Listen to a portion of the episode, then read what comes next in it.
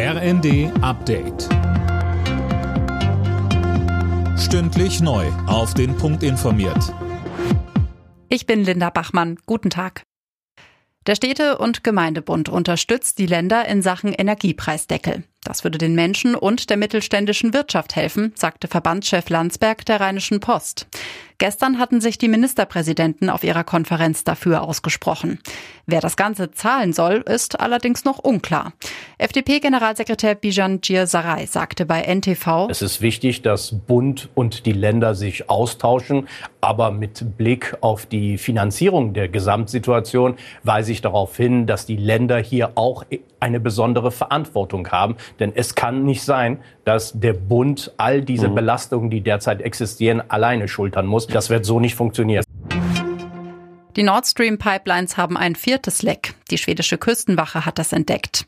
Wie die Pipeline beschädigt wurde, ist noch unklar. EU und NATO gehen aber von Sabotage aus. Ein Verdacht geht in Richtung Russland. Moskau streitet das ab. Der ukrainische Präsident Zelensky hat nochmal klargestellt, die Referenten in den von Russland besetzten Gebieten haben keinerlei Bedeutung. Außerdem hat er mit Kanzler Scholz telefoniert und weitere Waffen gefordert. Mehr von Tim Britztrup. Konkret geht es um ein Raketenabwehrsystem. Hintergrund dürften die russischen Racheangriffe mit Kamikaze-Drohnen sein. Außerdem feuert Russland immer wieder mit Marschflugkörpern auf zivile Infrastruktur.